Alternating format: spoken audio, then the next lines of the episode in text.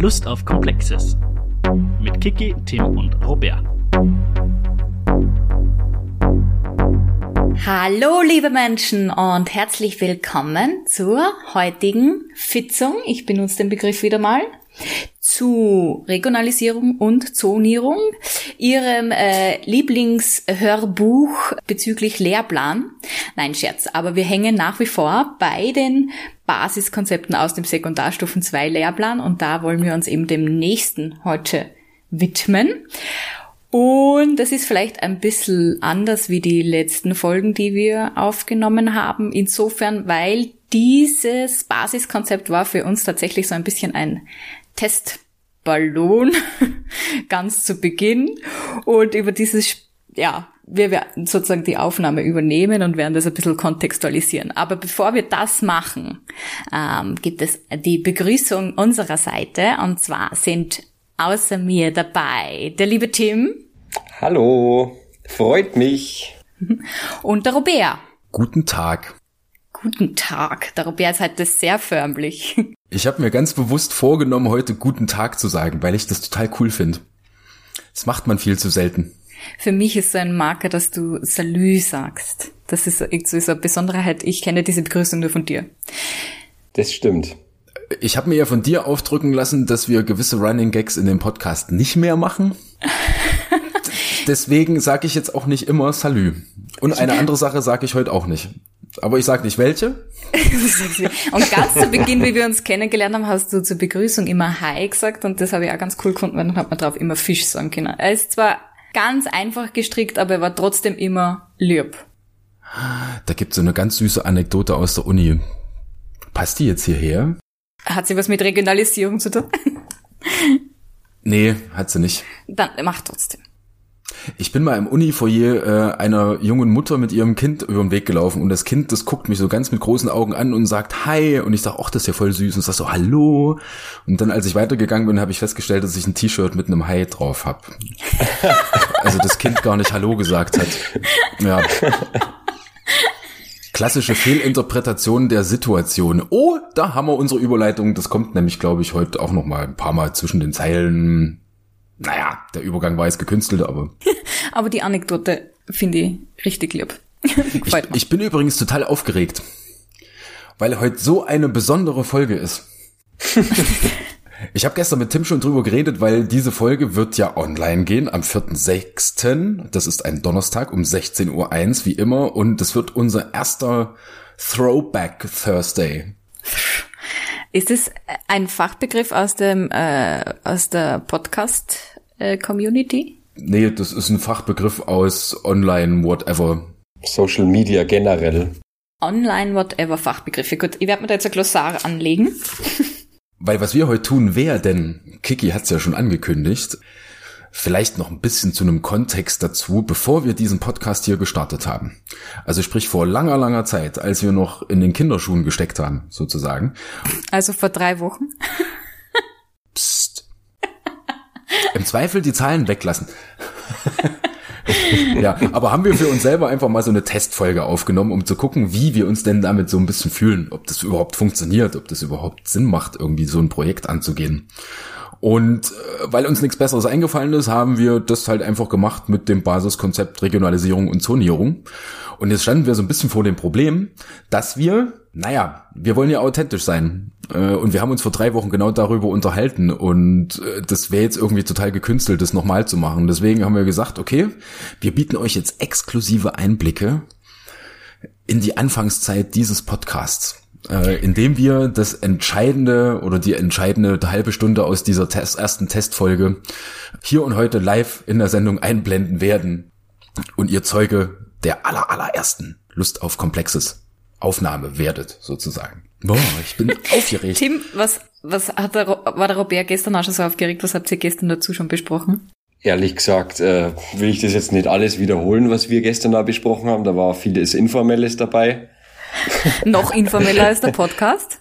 Noch informeller. Okay. Aber, äh, ganz, aber, aber ganz ehrlich, mir gefällt das Wort Testballon so gut. Ist auch ein schönes Wort. Wir haben die Folge Testballon genannt, ja, damals.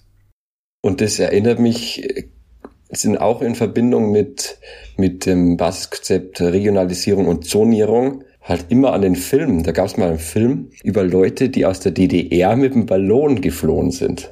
Kennst du den? Der ist vor zwei Jahren. Der, der sagt mir ist was. Der rausgekommen. Ich komme jetzt nicht auf den Titel, aber der sagt mir was, ja. Ich glaube, der heißt sogar der Ballon. Äh, das weiß ich jetzt nicht. Aber da hast du gerade ein super Stichwort geliefert. Weil in dieser ersten Testballonaufnahme kommt nämlich jetzt auch die Auflösung, wo das mit den Ossi-Witzen herkommt. mit den Ossi-Witzen in diesem Podcast. Jetzt wird's aufgeklärt in Folge 4. Und was mir auch aufgefallen ist, äh, für unsere aufmerksamen Zuhörerinnen werden einige Phrasen äh, euch bekannt vorkommen. Denn aus diesem Testballon ist auch unser Teaser entstanden, der ja auch online ist. Der nach wie vor, vielleicht liegt es daran, dass es die mit Abstand kürzeste ist, aber unsere meistgehörte Folge ist. aber geht halt mal schnell weg in zwei Minuten. Ne? Aber all diese Schnipsel, die kommen auch aus dieser ersten Testfolge. Ja gut, und in dem Sinne würde ich sagen, wir, wir gehen zum Basiskonzept. Nein, Robert muss vorher noch was sagen. Ja, es tut mir leid, ich muss irgendwie immer meinen Senf dazugeben, aber wor wofür wir uns echt ein bisschen entschuldigen müssen, weil, weil wir ja damals, als wir vor langer, langer Zeit diese erste Testfolge aufgenommen hatten, noch total unprofessionell waren, muss ich mich, das ist mir persönliches Anliegen, so ein bisschen für die Soundqualität der nächsten halben Stunde entschuldigen. Aber es ist authentisch. ja. Geht los? Okay, äh, wollen wir direkt reinjumpen? Yes. Genau, ja. Dann machen wir das. Dann Basiskonzept, Regionalisierung und Zonierung. Here we go. Also zur Headline Regionalisierung und Zonierung. Regionalisierungen bilden, ausgehend von subjektiven Vorgaben, die Strukturierung von Räumen unterschiedlicher Maßstäbe nach unterschiedlichen Überlegungen ab. Zonierungen beschreiben die interessensgeleitete Abgrenzung von Raumeinheiten in Politik, Administration und zu wissenschaftlichen Zwecken, etwa im Bereich der Geoökologie oder der Raumplanung. Entsprechend sind Regionalisierungen und Zonierungen in Bezug auf ihre Zielsetzungen zu hinterfragen. Darüber hinaus können Methoden der Zonierung auf Basis von selbst entwickelten Indikatoren und Grenzwerten auch beispielhaft praktisch mittels geeigneter Techniken durchgeführt werden. Wow. Okay, ist ja eigentlich völlig eingängig, oder? Wieso haben wir uns das eigentlich hergenommen als ein Podcast-Thema? Brauchen wir nicht drüber reden.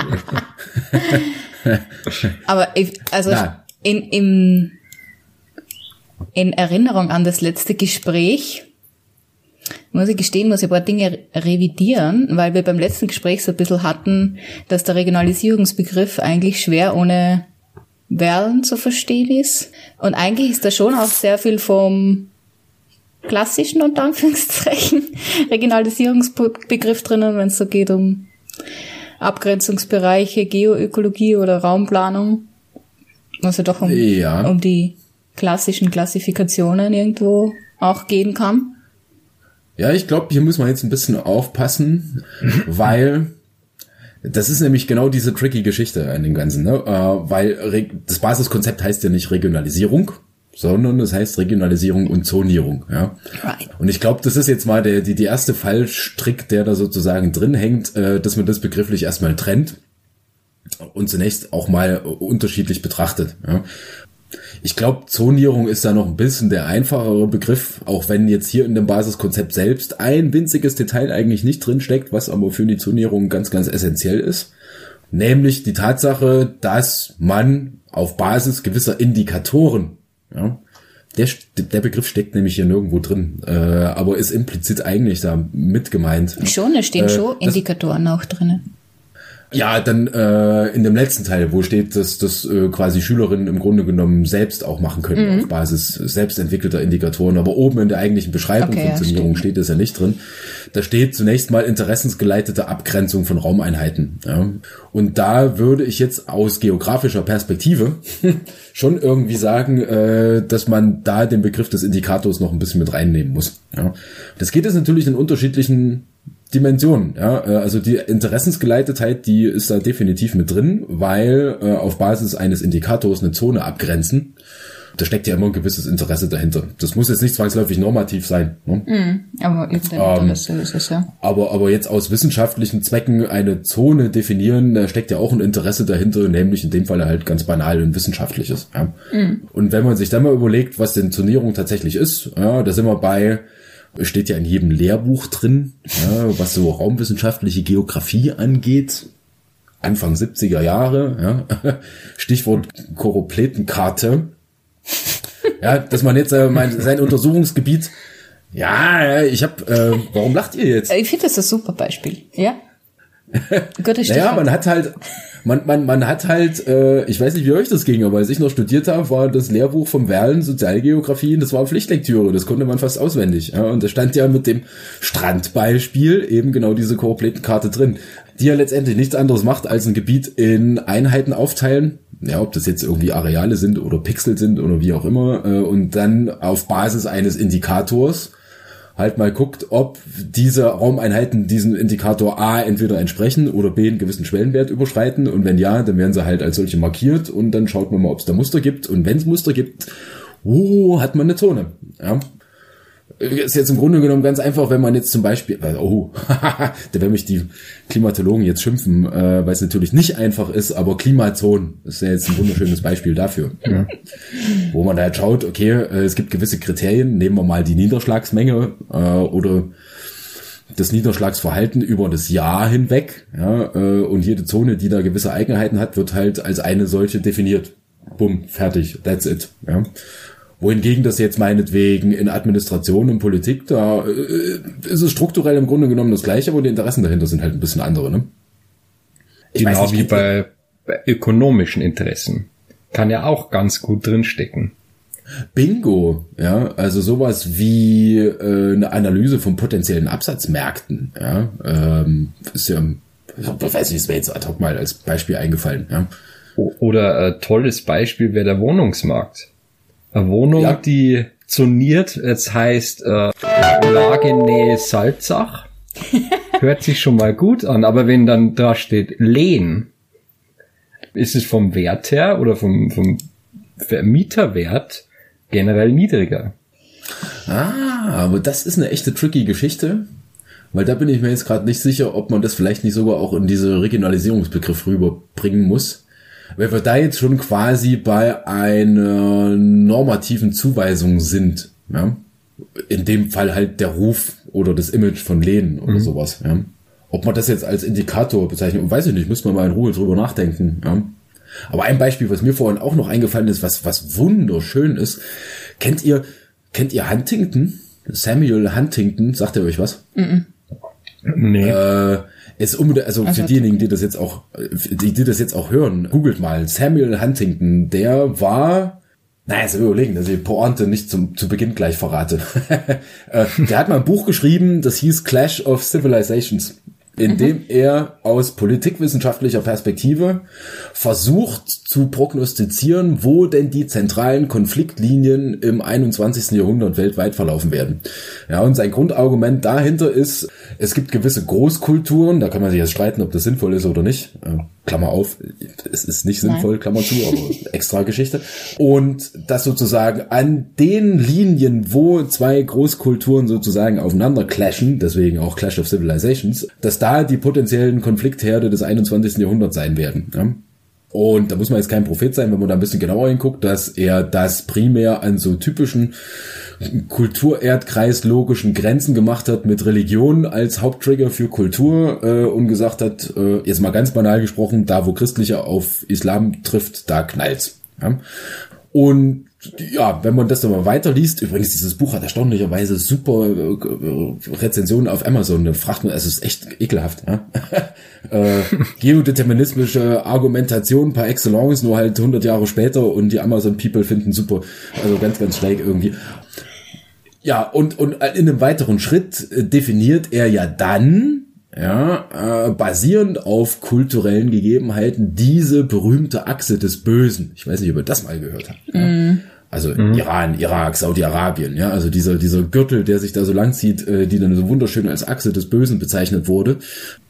Was jetzt im Grunde genommen, wenn wir jetzt wieder auf dem Zonierungsbegriff sind, Äh, genau das ist, ne? nämlich dass man Raumeinheiten abgrenzt auf Basis eines in dem Falle halt vermeintlichen Indikators, nämlich Kultur, die dort ist. Mhm. Kann man jetzt auch mal überlegen, ob das irgendwie totaler Schwachsinn ist, zu sagen, dort ist eine Kultur. Aber gut, macht ja auch jede oder machen viele von uns ja auch im Alltag. Ne? Und dann sozusagen diese Achse des Bösen definieren. Und jetzt kommt die Pointe. Ja, ich meine, der Typ ist Politikwissenschaftler. Ich weiß gar nicht, ob er noch lebt, aber war oder ist Politikwissenschaftler. Äh, und das mag ja in sich auch alles gut argumentiert sein. Problematisch wird's halt dann, wo die räumliche Frage hinzukommt, weil er nämlich den Fehler macht, Kultur zu einem Raum zuzuordnen. Ja, und das funktioniert halt nicht. Ja. Mhm. Gedanke-Experiment, was machen wir mit den ganzen Muslimen in Österreich? Ja. Wo stecken wir die jetzt kulturell räumlich hin, wo man merkt, wie absurd dieses Konzept ist. Ja. Aber also das heißt, die Argumentation an sich ist vielleicht ja noch nachvollziehbar, problematisch wird es dann, wenn es räumlich argumentiert wird, was er macht. Und jetzt kommt die Pointe, er war Berater von George Bush. Ja, also nicht einfach nur Politikwissenschaftler, sondern er war im engeren Beraterstab von George Bush. Das heißt, wenn wir das Ganze jetzt in den Kontext setzen, äh, diese Forschungsergebnisse in Anführungsstrichen waren letztendlich nichts anderes als die Kultur- bzw. politikwissenschaftliche Rechtfertigung äh, für, jetzt muss man aufpassen, dass man das korrekt sagt und nicht irgendwie eine Fallstricke, aber sagen wir mal, die militärischen Praktiken der USA, speziell nach dem 21. Äh, 21. nach dem 11. September. Also ja. kurz gesagt auch ideologische Interessen, die dahinter gestanden sind selbst also das wäre jetzt eine Unterstellung, aber ja, kann sich jeder selber sein Urteil bilden. Ja? Und wenn wir uns mal überlegen, äh, in Bezug auf die Definition von unserer Zonierung, ja, äh, dass man nämlich auf Basis eines Indikators Zonen definiert, in dem Falle ist der Indikator definitiv interessensgeleitet, äh, nämlich Kultur, ja, also auf einem gewissen Pixel der Erdoberfläche, äh, das ist jetzt Islam und ein anderes ist Christentum und äh, so fasst man halt Zonen zusammen. Ist in dem Falle keine andere Praxis gewesen als Klimazonen.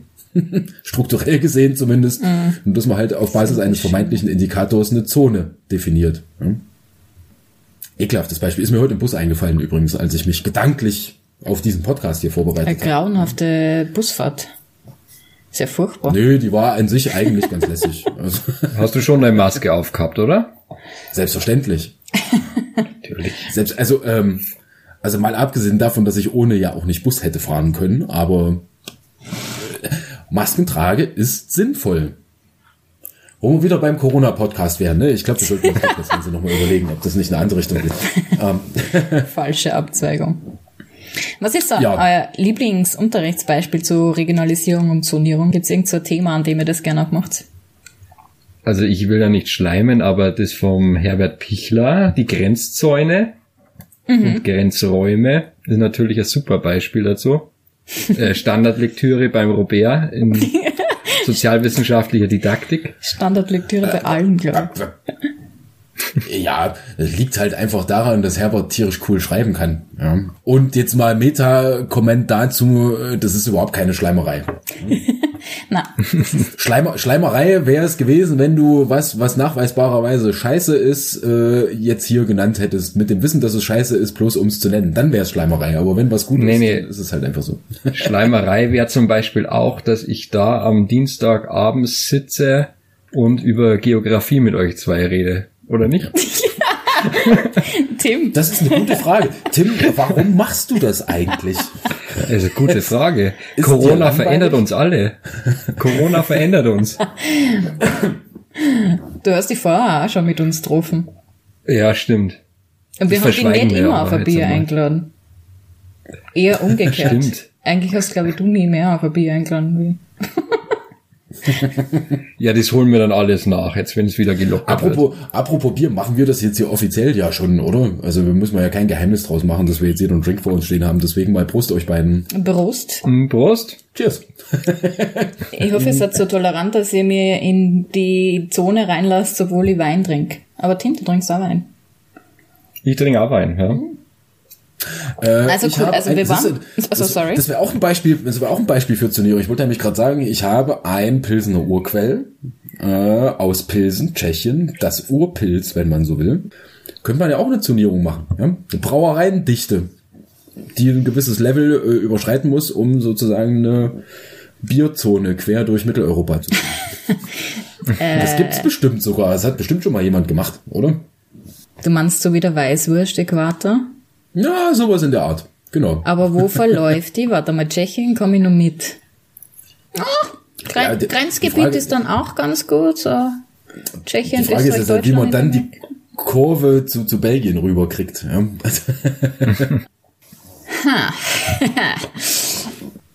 Da ist Ja, äh, tricky, einmal tricky. Ein, ein, ein sehr sch- eine, quasi eine eine Gratwanderung inzwischen.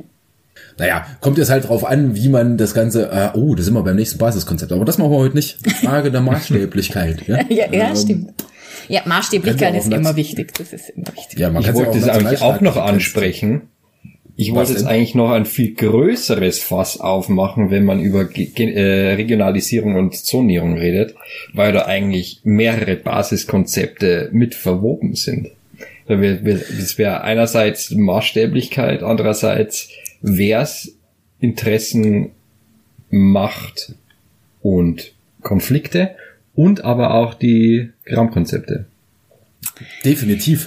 Das ist nämlich eines der zweiten fiesen Sachen an den Basiskonzepten, dass die mitunter auch untereinander total viele Schnittmengen haben. Ist übrigens jetzt eine super Überleitung gewesen, glaube ich. Wenn wir nämlich jetzt mal, ich glaube, ich glaube, Zonierung haben wir strukturell zumindest einigermaßen abgeackert. Und es ist ja auch eigentlich der einfachere Begriff von den beiden. Weil, naja, Indikator hernehmen, gucken, wo der zutrifft und dann eine Zone definieren. Ähm, das ist ja strukturell jetzt einigermaßen simpel. Wohingegen die Regionalisierung wenn wir uns noch mal kurz den ersten Satz durchlesen, ja, Regionalisierung bilden ausgehend von subjektiven Vorgaben die Strukturierung von Räumen unterschiedlicher Maßstäbe nach unterschiedlichen Überlegungen ab. Puff. Ja, auf den ersten Blick klingt's total banal, auf den zweiten Blick steckt da nämlich unglaublich viel drin. Und das ist das, was Tim gerade eben auch erwähnt hat, nämlich Interessenkonflikte Macht einerseits und Raumbegriffe andererseits, speziell, wenn wir mal in die Raumbegriffe gehen, der vierte Raumbegriff, nämlich äh, konstruierter Raum, also gesellschaftlich konstruierte Bedeutung von Raum, wenn man so will. Und das ist letztendlich ja nichts anderes, also die Praxis oder die Praxen hinter der Konstruktion von Raum sind letztendlich ja nichts anderes als Regionalisierung. Ist ja Alle umsonst, meinst du? ist, ist ja nicht umsonst so, dass, wenn man jetzt mal guckt, was so konstruktivistische Raumbegriffe angeht, bleiben wir der Übersichtlichkeit halber mal im deutschsprachigen Raum. Ja. War ja Benno Wern der Erste, der das wirklich prominent gemacht hat und es kommt ja jetzt nicht von ungefähr, dass er in seinem theoretischen Zugang, wo er überlegt, dass sozusagen basierend auf Handlungen Raum konstruiert wird äh, und er nach unterschiedlichen Handlungsmodellen unterschiedliche Konstruktionsmechanismen definiert und diese Praxis dann letztendlich Regionalisierung nennt. Ja, also Regionalisierung bei Wahlen heißt letztendlich nichts anderes als in oder im Rahmen von Handlungen Raum mit Bedeutung versehen. Ja, das ist das, was bei Wahlen Regionalisierung ist. Und wenn wir uns da jetzt diesen ersten Satz nochmal durchlesen, merkt man nämlich, dass genau das da drin steckt. Ja, bilden ausgehend von subjektiven Vorgaben die Strukturierung von Räumen ab. Also das heißt, ist im Grunde genommen jede Handlung, jede Praxis, die irgendwie als Resultat hat, dass eine räumliche Bedeutung konstruiert wird, ist eine Regionalisierung. Und da merkt man, glaube ich, nämlich auch diesen tricky Punkt, weil Regionalisierung dummerweise halt einer von den Begriffen ist, den jeder auch im Alltagssprachgebrauch benutzt. Neulich erst vor zwei Wochen habe ich in der ZIP 1 gesehen, was jetzt irgendwie Maßnahmen angeht, das wieder für die Geschichtsbücher, Mai 2020, jetzt gerade, ja, ähm, also sukzessive Öffnung der Corona-Maßnahmen einerseits und andererseits Rückgewinnung gewisser Produktionen weg vom globalisierten Markt wieder zurück nach Österreich, wo da von Regionalisierung gesprochen wurde. ja, was jetzt etwas eigentlich- völlig anderes ist. Regionalisierung im Sinne von die Region betreffend oder die Region betonend oder die Region stärkend oder wie auch immer, was ja jetzt mal mit dem, was hier in diesem Basiskonzept drin steht, überhaupt nichts zu tun hat. Ne? Ja, die Sache ist, wenn man einen Begriff regional ökonomisch betrachtet, dann hat man zum Beispiel im Supermarkt ein Gemüse, da steht drauf, es ist regional. Aber die Frage, was regional ist im, im Supermarkt oder im Verkauf, das ist ja auch nicht definiert. Das ist ja auch nur eine Zonierung im Endeffekt, die eigentlich nicht weiter oder je nachdem ausgelegt werden kann, wie es gerade passt. Ich lebe, also ich kenne Lebens, die Lebensmittelvorschriften zu solchen Angaben nicht, aber ich würde mir da stark davon ausgehen, dass es nicht definiert ist, ja. Also ich weiß. Das ist echt eine interessante Frage. Weil, Entschuldigung, das ist jetzt meine bundesdeutsche Überheblichkeit. ähm, man mag es mir vielleicht anhören, ich komme von der Heme. Na super, jetzt macht er auf der einen Seite behaupten bundesdeutsche Überheblichkeit und sich auf der anderen Seite als Ossi outen. Ja, das ist ja auch. Aber äh, ich glaube, gerade in einem österreichischen Kontext meint regional ganz, ganz oft letztendlich nichts anderes als, ja, eben aus Österreich. Aus Ne? Österreich, ja.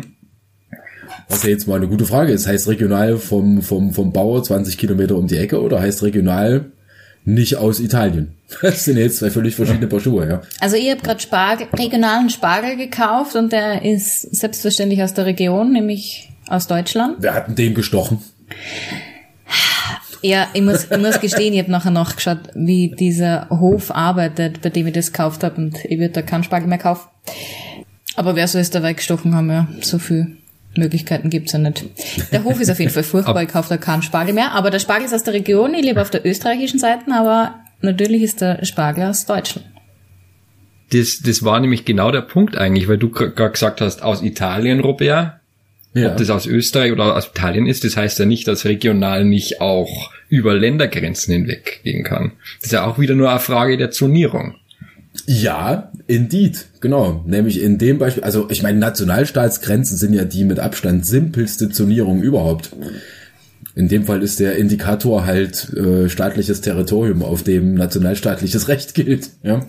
Aber letztendlich auch nichts anderes. Ein Indikator, mit dem man Pixel für Pixel definiert, was jetzt eine Zone ist und welche nicht. Ja? Ich glaube, Ähm, simpel ist in dem Fall- Zusammenhang auch sehr relativ. Ja, also strukturell simpel. Strukturell simpel, auf das können wir uns einigen, ja. Ja. In dem Moment, wo ich in Wald bin, stehe ich noch nicht in Deutschland. So.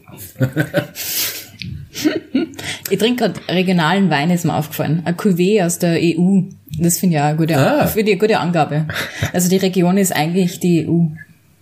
Ja, Das ist ja. aus, aus, das sind wir wieder bei der Maßstäblichkeit, auch wenn es um darum heute gar nicht geht. Ja. Aber aus US-amerikanischer Perspektive trinke ich bestimmt auch ein regionales Bier. Nö, soweit, ja. P- weil Pilsen ist ja von hier gleich um die Ecke. Stimmt, ja.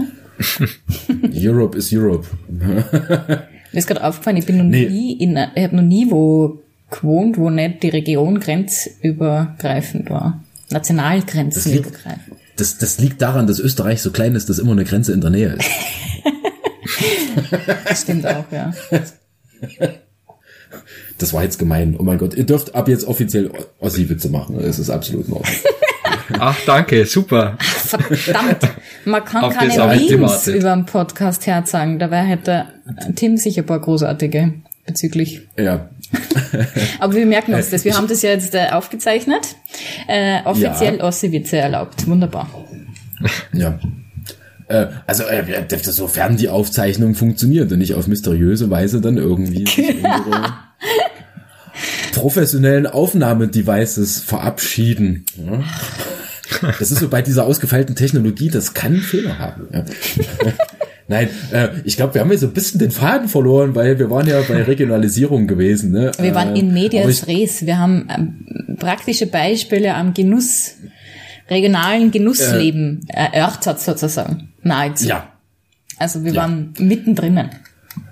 Ja, ich glaube, äh, und der Punkt, das ist auch der, auf den ich eigentlich hinaus wollte, ist, dass wenn man jetzt Regionalisierung da liest, im Grunde genommen so ein bisschen dieses Hintergrundwissen braucht, dass es da letztendlich um konstruierten Raum geht äh, und die Praxen dahinter. Also das heißt, man muss sich eigentlich zumindest ein bisschen mit aktueller Sozialgeografie auskennen, sonst wird das nix. Ja? Ähm, sonst liest man das und weiß im Grunde genommen überhaupt nicht, was damit gemeint ist. Ja? Entsprechend auch jetzt was den dritten Satz. Ich habe mir nämlich, äh, ich habe mir nicht nur das Basiskonzept Text vorgelesen, sondern ich habe für jeden Satz einen neuen Absatz gemacht, dass ich jetzt ad hoc sagen kann, was der dritte und was der vierte Satz ist.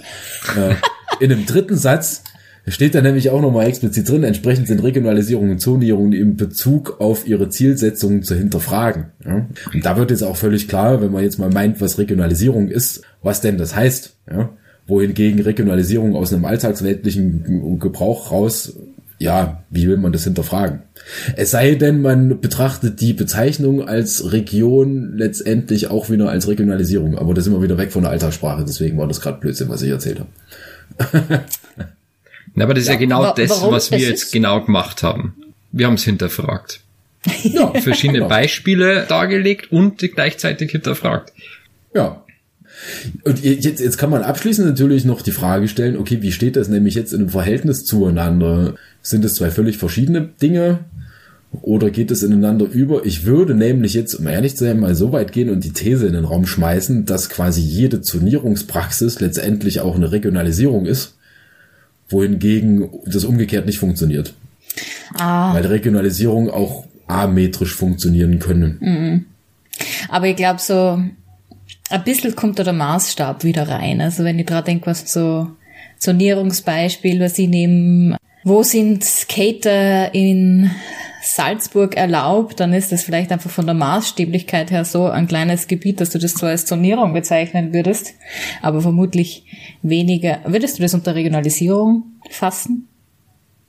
Ja, ich muss jetzt zugeben, dass ich das entscheidende Substantiv nicht verstanden habe. Der Skaterpark? Ach, Skater. Ah, ja. okay. Und der, hab- der Park hab- ist ja. mit Horten B. Rotes B und weiches B. Was bei uns übrigens Boss B und Bahn B heißt, ist genauso lustig. Ja. Liebe Grüße an. Tillmann Rode Hüchtern, der sich auch zehn Jahre später noch über genau diesen Witz jedes Mal beömmeln kann. Äh, Nein, äh, das würde ich definitiv als Regionalisierung bezeichnen. Äh, In dem Falle halt, wenn wir jetzt mal wieder zurück zu Wahlen gehen, aus dem politisch-normativen Bereich, nämlich eine Praxis, die festlegt, was wo eine akzeptierte Praxis in einem Raumausschnitt ist und was nicht. Äh, auf einem sehr, sehr kleinen Maßstab, aber selbstverständlich, das ist eine Regionalisierungspraxis. Die Definierung von Battlezonen in Salzburg ist ja auch, also es ist eine Zonierungspraxis, aber auch eine Regionalisierungspraxis, weil in dem Sinne ja Raum mit Bedeutung versehen wird. Ja. Im Sinne von, da darf man betteln und da nicht, was ähm, sich übrigens eine total perverse Idee ist, aber ähm, ich glaube, da sind wir uns eh einig. Das Ja. Ja. Straßenstriche, nur damit ich die Sexarbeit wieder mal erwähnt habe.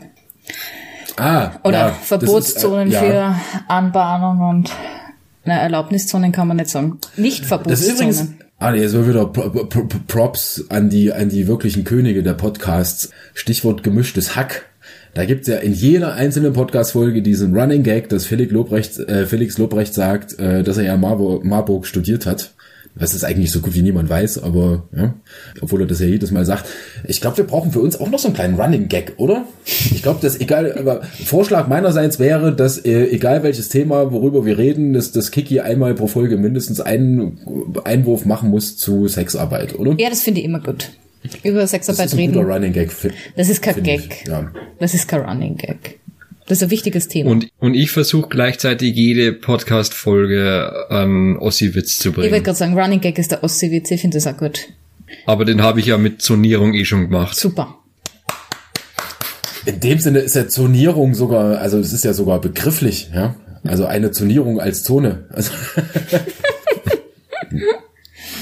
Übrigens, das ist mir jetzt auch eingefallen, so Stichwort Maßstab, äh, Stäblichkeit. Ja, da wollte ich auch noch was Äh, dazu sagen. Ja. Ossi-Witze. Jetzt muss man überlegen, ja, jetzt in einem europäischen bzw. deutschsprachigen Maßstab ist es, glaube ich, eh klar, was mit Ossi-Witze gemeint ist. Ja. Äh, auf einem ganz, ganz anderen Maßstab und eine ganz, ganz andere Community nehmen wir mal Fachdidaktik GW Salzburg. Da wäre jetzt ja ein Ossi-Witz letztendlich, wenn man sich hypothetisch, das mache ich natürlich nicht, aber hypothetisch über Oswald Klappacher lustig machen würde, oder? Ich glaube, es ist ein relativ, Könnte man meinen. glaube, es ist ein, Also nur fürs Verständnis an alle, die das hören. Wenn wir Ossi-Witze meinen, dann meinen wir Witze über bundesdeutsche Bürger aus den neuen Bundesländern. ja. Gute Erwähnung. Kiki, dir ist noch was zur Maßstäblichkeit Wobei ich glaube, die wenigsten Studierenden in Salzburg assoziieren unseren Kollegen mit dem, mit seinem Vornamen oder Spitznamen Ossi. Ah, stimmt. Ich glaube, das Okay, ist ein sehr, sehr in, intimes Phänomen. Ja. Jetzt habe ich mich ein bisschen in die Nesseln gesetzt, weil eins, eins glaube ich, der Vorgaben dieses Podcasts wird auch sein, dass also ihr kriegt das Rohmaterial auf die Ohren. Hier wird nichts rausgeschnitten und nichts gekürzt. Also es sei denn, äh, irgendwas wäre illegal, das machen wir nicht. Ja? Also keine Ahnung. Ich, nein, ich bringe dir jetzt auch kein Beispiel. Ähm, aber ansonsten, ansonsten wird hier nichts rausgeschnippelt. Äh, das bleibt alles drin. ja, äh, ich habe es eben schon mal kurz erwähnt, Kiki, du hast vorhin noch einen kleinen Einwurf gemacht, dass dir zur Maßstäblichkeit noch was eingefallen ist. Oder ist es schon wieder weg? Nee, zur Maßstäblichkeit nicht, aber ich würde nur sagen zu den Regionalisierungen, weil ich vorher gesagt habe, man würde so was wie eine Zonierung im Skaterpark vielleicht nicht als Regionalisierung bezeichnen und habe damit eigentlich eher auf die Alltagssprache sozusagen angespielt, so wie du das, also aus Konzept Regionalisierung hast du es ja. ja sowieso jetzt schon ähm, angewendet, aber in der Begrifflichkeit, glaube ich, ist die Region oder Regionen denken oder andere Maßstäblichkeit wie äh, Skaterpark von meinem Empfinden her. Ja. Und deswegen ist, ja. oder ich habe auch das Gefühl, dass daher auch der Begriff weniger verankert ist in, in der ja, Alltagssprache. Ist ein sehr, sehr gut, ist ein sehr, sehr gutes Beispiel, wo man sieht, wie diese ja, alltagssprachliche Setzung auf der einen Seite und das, was letztendlich implizit in dem Basiskonzept mit drin steckt, jetzt teilweise da auch clashen. Ja. Mhm. Weil aus einer Alltagssprache raus würde natürlich niemand auf die Idee kommen zu sagen, Definitiv oder Definition oder Festlegung von Skaterparks wäre jetzt irgendwas, was mit Regionalisierung zu tun hat. Ja. Eigentlich müsste Skaterinnenparks heißen im Übrigen. ist das so, wenn ist, ist Skater eingedeutscht oder Englisch? Das ist eingedeutscht. Schau im Duden nach. Okay. Dann, Zugegeben, dann ich schaue jetzt im Moment nicht nach, aber ich bin ich trau mir fast die Hand für ins Feuer liegen. dann hast du mein völliges Einverständnis. Wenn es denn ein englisches Wort wäre, dann wäre ich mir jetzt nicht sicher. das Deutsche ist so produktiv, warum nicht nutzen? Ach. Weil wenn man jetzt, keine Ahnung, nehmen wir mal einen Fahrer, ja, äh, Fahrerinnen, da sind wir uns alle einig, aber wenn man jetzt Driver sagen würde, der würde, würde, würde man jetzt ernsthaft Driverinnen sagen? Nee, oder? Ich habe dich schon so oft sagen gehört, der Driver in Salzburg. Wahnsinn. Ja, macht man ständig. Fünfmal am Tag, ja. Ich war erst, erst heute, ich bin zweimal umgestiegen, hin und rückfahren, das heißt, ich, hab, ich bin mit vier Drivern über den Weg gelaufen. Ja. Mit Sicherheitsabstand, selbstverständlich, aber. Ah. nee, Spaß beiseite. Ich meine, ich will jetzt nicht irgendwie auf die Tube drücken, aber ich glaube, wir reden echt wir können so ganz langsam und ganz bedächtlich äh, unseren Versuchsballon mal so langsam schließen, oder? Tim, jetzt wo wir die, die unsere unser erstes Gespräch über das Basiskonzept Regionalisierung und Zonierung nochmal gehört haben. Du hast einmal ähm, ein Unterrichtsbeispiel erwähnt und wir reden so liebevoll von Herbert. äh, genau. Wir haben das Glück, ihn zu kennen. Vielleicht sollte man da nochmal kurz dazu sagen, also es ist äh, Herbert Pichler. Er ist unter anderem Lehrer an der Uni Wien und auch Lehrkraft an einer Wiener Schule. Magst du noch mal kurz sagen, warum du das Beispiel ähm, so cool findest oder ein bisschen genauer sagen, worum es da geht in dem Beispiel? Mm, grundsätzlich geht es in dem Unterrichtsbeispiel um mehrere Basiskonzepte und äh, Herbert Pichler hat eben anhand von Grenzzäunen oder anhand von Bilder von Grenzzäunen und ich glaube, es waren auch andere Quellen dabei, beziehungsweise Bilder, hat er unterschiedliche Basiskonzepte durchgespielt.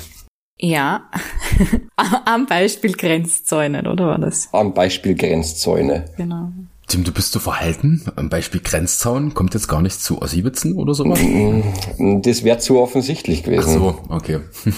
wir müssen kurz noch erwähnen, äh, wir müssen uns natürlich entschuldigen und das ist auch der Grund, wieso die, äh, diese heutige Folge als explicit eingestuft ist, weil wir öfters mal Apfelschorle erwähnt haben. Äh, ja, stimmt. Oder? Naja, also vielleicht da zur Aufklärung.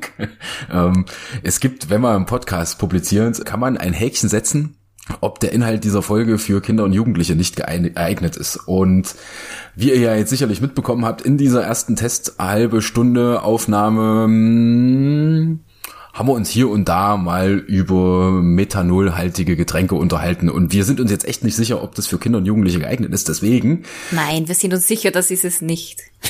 ja, habe ich Methanol gesagt? Ich meine natürlich Ethanol. Wir sind keine Chemiker, sei uns verziehen. Ähm, und deswegen, nächste Premiere, äh, das wird unsere erste und hoffentlich vielleicht auch einzige Folge, die als explicit gekennzeichnet ist. vielleicht wecken wir damit ja ein bisschen Neugier. Eben nur einen Nachtrag, weil ich habe dann nach der Folge, das ist auch schon wieder Zeit her, recherchiert, ob ähm, der Begriff regional eigentlich irgendwie geschützt oder gesetzlich definiert ist in Österreich und er ist es im Übrigen nicht tatsächlich.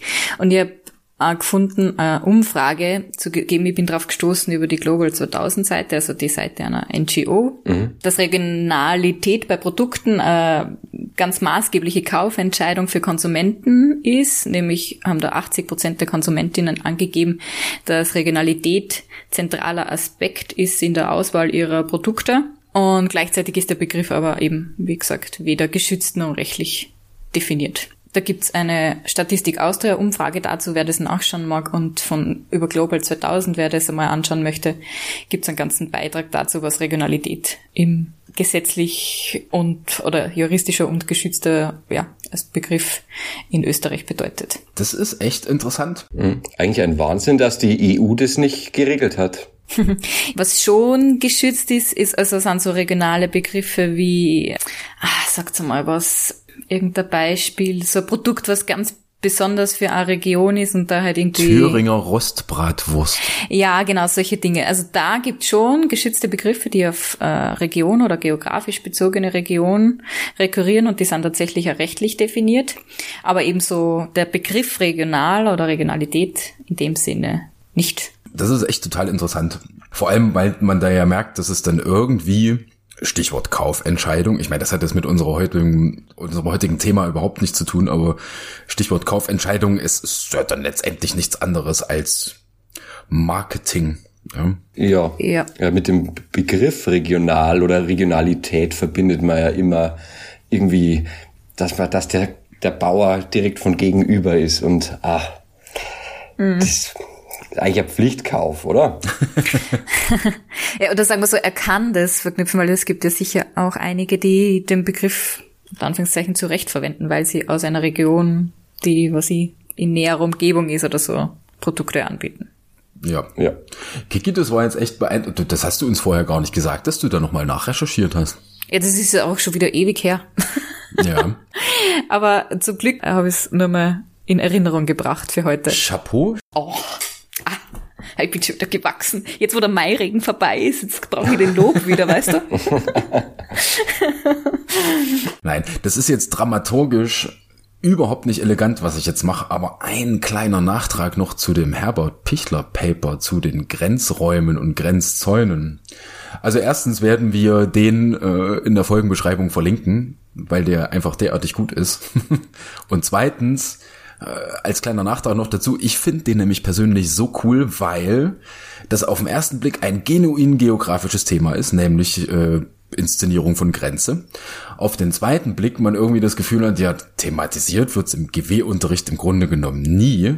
Und jetzt geht er in einem Schritten, äh, Schritten, in einem dritten Schritt sogar noch so weit, äh, dass er das total kreativ ausdifferenziert und da auf so eine super coole Idee kommt, das thematisch fruchtbar zu machen für GW-Unterricht. Und das ist einfach ein sehr, sehr gelungener Rundumschlag.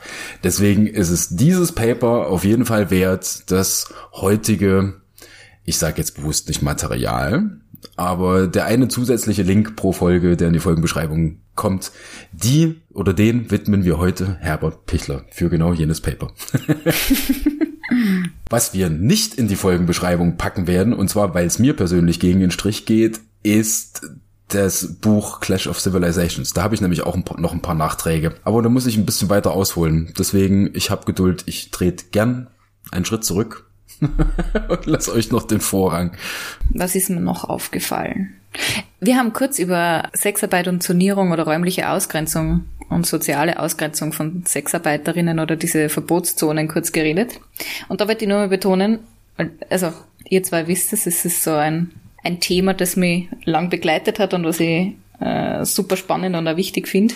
An, an dem Beispiel Verbotszonen in der Sexarbeit, da kumulieren nämlich auch ein paar ganz äh, spannende gesellschaftliche Diskurse von Migrations- oder Rassismus, also Migrationsfeindlichkeit beziehungsweise Rassismus bis Frauenfeindlichkeit, ist ein super spannendes Thema. Und ich möchte nochmal betonen, überhaupt keines, was äh, zum Scherze machen einlädt.